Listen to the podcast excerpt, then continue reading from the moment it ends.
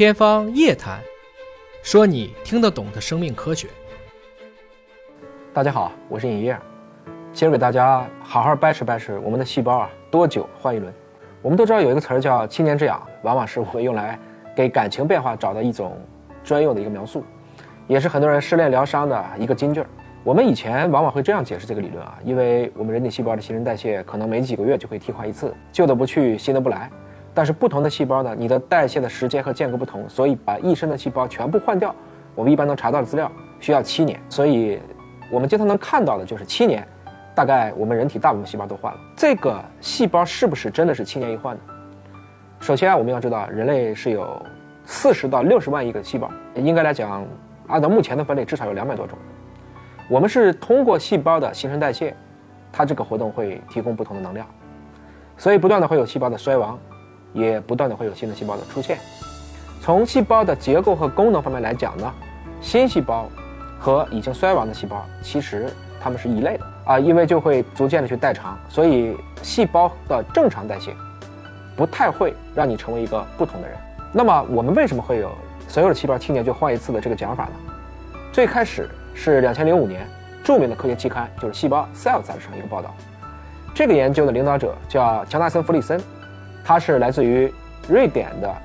专门发诺贝尔奖的卡罗林斯卡学院。那么他跟团队成员一道呢，基于一个探测年法，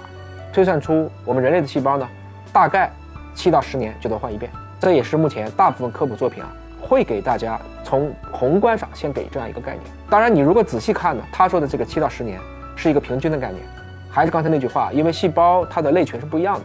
各个细胞的年限长短差异也很大。比如说我们换的比较快的细胞，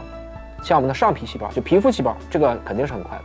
基本上五天一换。而如果说是肠道里面的这个非常的细胞呢，差不多十五点九天换一轮。也有一部分细胞，我之前也讲过，可能你终身都不会换，那就是构成神经元的，还有一部分其他脑物质的。我们说中枢神经系统这部分细胞。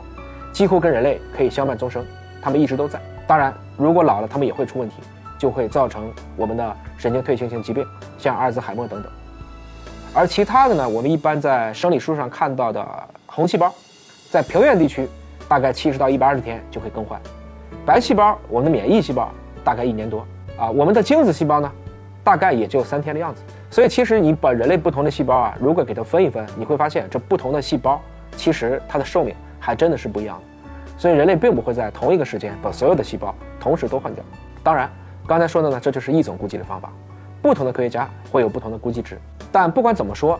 大家还是认可细胞是有周期的。比如说，有的科学家估计啊，就是我们舌头上的味蕾细胞，可能是十到十四天会更新；胃黏膜的上皮细胞六天会更新，而肠黏膜的细胞可能三天。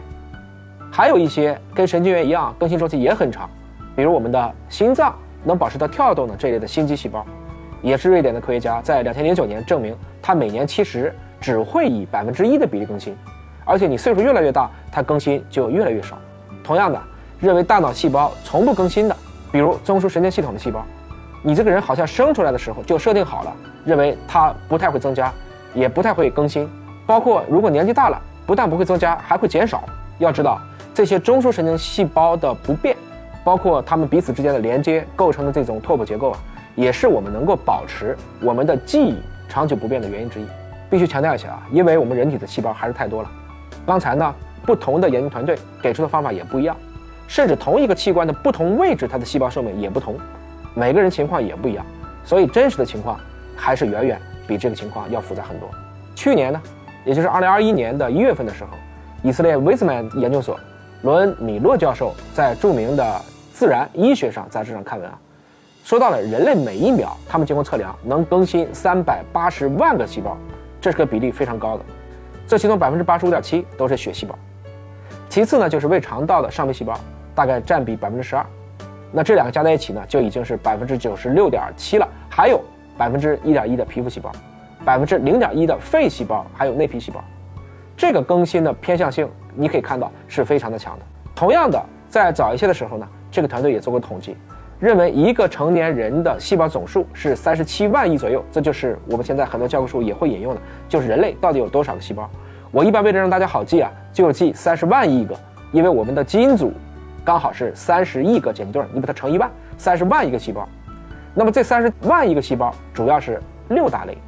包括红细胞、神经胶质细胞、内皮细胞、成纤维细胞、血小板，还有骨髓细胞。这六大细胞占所有细胞的占比就高达百分之九十七。所以啊，虽然听起来我们人类的细胞有很多种，但它们的贫富差距、快慢差距、寿命差距，还真的是异质性啊非常强的。不得不承认的是，目前啊，对于各个细胞的寿命依然在不断的探索当中，现在还比较粗放。